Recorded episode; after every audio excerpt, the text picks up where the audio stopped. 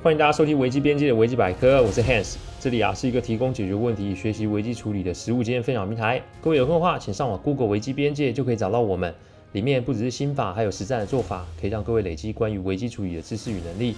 当然，如果眼前真有问题无法处理，也欢迎各位信件与我们联络，我们也能提供顾问式的服务。前天有朋友啊跟我抱怨，这庚子年实在是时机很差，疫情影响生意不说，好像国际局势也不是那么乐观。反正讲的就是人生很厌世就对了哈。但在我看来，任何的时机其实都是有机会的。专注本业就会带来机会。相反的，如果一直被内在恐惧所驱动，那么因为心急而想走捷径所产生出来的机会，也许都会是风险哦。无论如何啊，未来的世界是多变且不稳定的，但还是希望各位听众可以专注，不要发散，安心而不要恐惧，方向自然就会出来。讲到人生方向啊，这让我想起去年处理的一个个案哦。我们常说富二代好像。做有钱人的小孩就是人生胜利组，住着豪宅，开着名车，永远都不用为生活担心。但我这么多年啊，工作下来，其实看到了不少的个案。说真的，有钱人的孩子其实没有那么多的选择，相反的，他们会被很多规范及安排所限制住。今天要讲的这个个案，现在在南部某间夜市里卖章鱼烧，而他的家人们则是每天会帮忙顾摊。各位听众也许会觉得，哦，这有什么了不起？但我现在告诉你，如果他的父母是知名上市贵企业的老板，各位有没有兴趣来听听这个案例呢？今天要来讲讲阿乔的故事。阿乔的家里啊是三代的企业，所以呢，这个子承父业好像是个传统。重点是一定要大儿子才可以接，所以阿乔出生的那一天，似乎就被注定要接家里的班。据他所说啊，从他有记忆开始，好像每一件事都是为了要培养他做接班人而设计的。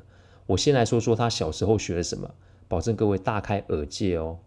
学剑道是锻炼心智与毅力，学骑马是训练胆量与平衡，学茶道是维持身心的平静，学围棋是锻炼观察与预测，学论语是为了了解为人处世之道。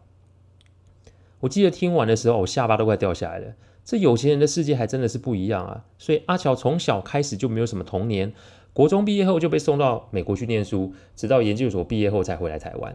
而他回来半年后就有了药物成瘾的问题，他的父母也真的不知道怎么处理。正好啊，我的一位客户是阿乔父亲公司的供应商，因而让我接触到阿乔的个案。我们见面的那一天是在某间医院，阿乔疑似是用药过度而失去了意识。我到的时候，先是请在场人都出去，而我坐在他的旁边等着他清醒。等着等着，阿乔就清醒了。有钱人家孩子真的不容易啊！一看见陌生人，虽然有警觉性，但人很有礼貌地问我是谁。在我表明自己的身份之后，阿乔便起身与我握手寒暄。我越看他这样，就越觉得他药物成瘾的原因其实很明显哦，因为他连在医院遇见的陌生人的前面都还要很有教养。我好像看他身上背了很多的铁链及大锁，但他只能默默的接受，然后举步维艰的往前走，有苦只能往心里吞，因为他从小到大就是被设定要家要接家中的产业，他也要对公司上百名员工的生计负责。这些景象啊，在我看到他五分钟后。不知为何，在我心中慢慢的浮现。于是啊，我表明了我的来意。我一不是要劝他戒掉，我二也不是来做道德劝说，我三更不是来批判他。我只是想要知道他为什么要用药，而且没有办法戒掉。不想戒掉，一定有他的原因。我处理过不少的吸毒案件，说真的，要是没有先把当事人心中的那个成因找出来，所谓的勒戒，那只是浪费时间而已。所以我在阿乔身上用的是相同的方法，我不是要帮他戒掉。我是要帮他找出为何用药的原因。他听了我的话之后，就开始侃侃而谈。而这一谈啊，也让我看到他的伤与痛。国中被送去美国之后，在他研究所毕业返回台湾的这段期间，他总共只见过他的父母三次。各位，把你们手伸出来，算算，这么多年才见三次，是多还是少？我原本以为啊，中间是有通电话、通信件或是视讯，但他给我答案是都没有，而且那三次。是父母来看他的学习成绩，看完成绩后吃个饭就走了。阿乔说这是家族对于长子的训练与要求。我听完了，心里顿时有一把无名火啊！又不是在拍斯巴达三百壮士哦。这有兴趣的朋友去找来看看，里面啊，对于国王儿子的训练已经到达一个惨无人道的状态。你怎么忍心会把孩子丢在异乡这么的久呢？而他在这一段期间也发现自己其实是一个同志。但身上顶着继承人的使命，让他别无选择。所以这些年来，他只能专注在学业以及相关的训练上面。基本上，他没有什么朋友，所以更别提感情生活会有着落了。好不容易挨完求学的生活，本来想说回来台湾还可以跟家人团圆，重新培养感情，但回来的第二天就被安排至公司上班。这一次只是不用念书学习，但他又要重新的被安置，被冷落在一个新的环境。更好笑的是，囚禁他的人就是自己的父母，所以一开始是失眠，后来就变成要靠安眠药来入眠，最后就变成现在药物成瘾的状况。阿乔跟我说，他连开车上班的车啊都不能自己选哦，一定是要 BMW 才行，否则会失了家族的派头。当然，颜色也是没有办法选择的。这才让阿乔心生绝望，想要离开这个世界。他边哭边说，全身颤抖。我看的是既心疼又生气，因为我也是为人父。我怎么想都想不出世上有哪种父亲会这么对待自己的儿子。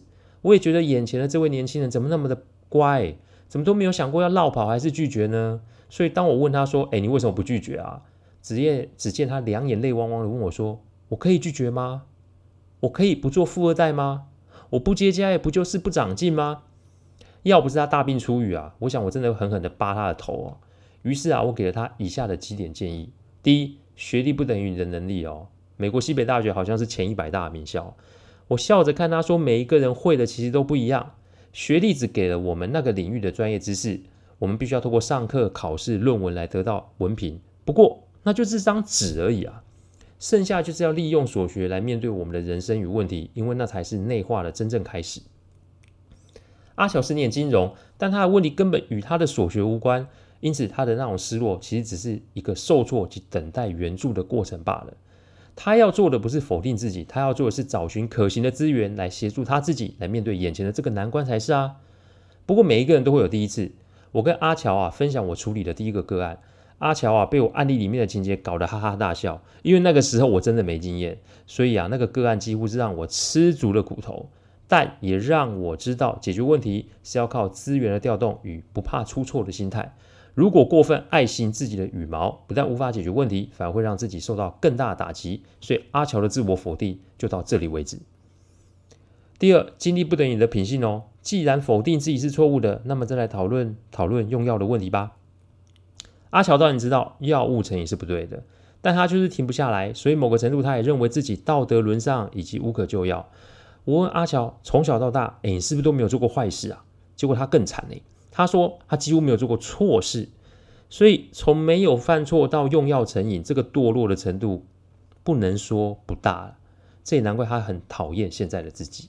我提醒他，用药的行为的确有待商榷，但是我们要找出用药的动机是什么，是什么原因让他夜不成眠，是什么原因让他痛苦不堪。我要他好好的想一想。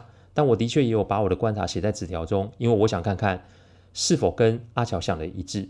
我写的内容啊，有主要三项。一对家人感情的需求没有被满足；二自己同事的身份害怕不被接受；三我没有做过自己，没有做过选择。结果半个小时过后，我的这个三个内容是跟阿乔的内容是一致的。我提醒阿乔一个概念，就是做错事不可耻，但可笑是自己一直在骗自己哦。所以要治疗自己，那就要把自己心中所想的问题丢出来。现在就是个机会，因为阿乔的父母现在就在病房外面。每次我处理案件，最重要就是这一段。把选择权交还给当事人，因为人生是当事人自己的。我们的工作是不可以帮当事人做他的人生功课。因此，当阿乔决定要跟父母说出自己的心声时，我请他冷静半个小时，然后帮他逐字整理想说的内容。两个小时后，我请阿乔的父母进来。三，人生只需向自己交代。一开始，阿乔讲得非常不顺，一直在结巴吃螺丝。不过，当他讲到国中就到美国求学的那一段，他的眼泪就掉了下来。不知为何，我看到他的眼泪，我就看到有机会了。还好啊，我有机会什么？可以参与他的人生的这个过程。如果再慢些时日，也许阿乔就会成为一具冰冷的尸体也说不定哦。讲着讲着，他就要表明自己性向的时候了。不过这个时候，他突然停了下来，然后看着我发呆。我清楚他不敢讲出来，不过我还是笑笑鼓励他说：“阿乔，你现在这个行为其实是在疗愈自己，所以你先不用想爸爸妈妈此时的感觉是什么。你有看到吗？”从你入院到现在，爸爸妈妈、弟弟妹妹都没有离开医院。如果他们真的不关心你、不在乎你，请问他们留在这里是为了什么呢？不懂得沟通，或是以前没有很多家庭生活，不代表你们之间没有情感。所以，如果你真的想要把他们当成一家人，你就要让他们知道你的真实样貌。人生其实只要向自己交代就好。你的面具就是你用药的成因，所以该是时候把面具给扔了，该是时候为自己的人生做出一些改变了。于是，在阿乔爸妈的惊讶的神情中，阿乔就这么的出柜了。四，他的眼光只是参考用。讲到这里啊，其实阿乔心中好像是放下了一块大石头。他有说出，其实他很爱煮饭，所以说真的，他实在不想接家中的生意。阿乔的父母在历经前面的震撼之后，好像还没有回过神来，所以我就请阿乔先把身体给养好，当然是要经过某种乐界的疗程。今天的重点是把心声都给吐出来，所以代表阿乔已经开始学会重视自己的感觉，然后慢慢的学会适应及分辨他人的眼光。但我为了怕他会暴冲，所以我就设定了一个疗程计划，让他在心理及身体恢复的期间，慢慢思索他要的未来是什么。三个月过后，我收到一张夜市摊位邀请函，我这辈子没有收过这种玩意儿，打开一看才发现是阿乔开业了，而且是在夜市里面卖章鱼烧。虽然家中有财力可以帮他开餐厅，不过念金融的他非常会精打细算。他认为自己必须要有一个最基础的开始做起，这才有办法一边做一边修正。所以他就顶下了一个摊位，然后慢慢的开始。而他与父母、弟妹、弟妹修补关系的方式，就是大家有空晚上来帮忙。因为说真的，你要从以前的互动模式做大调整，某个程度上是强人所难。所以阿乔就想了这么一招，每天晚上。家人都会轮流来陪他，说真的，彼此还真的有不少话题可以聊。所以那天开张，我还真的就去了，看着他与家人的互动，我非常的高兴及欣慰，因为他找到了人生的真正方向。阿乔到现在啊，还是在夜市里，不过明年啊，他就要展店的打算喽。不论如何，我都祝他顺利及幸福。哦，对了，他也交了个外国男朋友，正所谓爱情事业两得意啊。如果你正好也是二代，我相信你们一定有很多不足为外人道的压力。这个案例是要提醒各位听众，人生其实很短，与其在那边做别人预期你要做的事，倒不如用以下几个问题问问自己：你的人生是否还有别的可能？第一个问题，你学的跟你想做的就一样吗？第二个问题，你犯错就代表你一事无成吗？第三个问题，有没有试过满足自己的感觉？第四个问题，有没有试过不要在乎别人的眼光？愿各位能有像阿乔的勇气，活出自己，活出另一种可能性。感谢各位聆听，听完之后如果有任何意见，请上我们的网站危机边界留言。我们预计啊，每周一中午会上架一个 podcast 的主题分享。各位有任何想听的主题，也都可以透过留言给我们知道。再次感谢大家，我们下次再见，拜拜。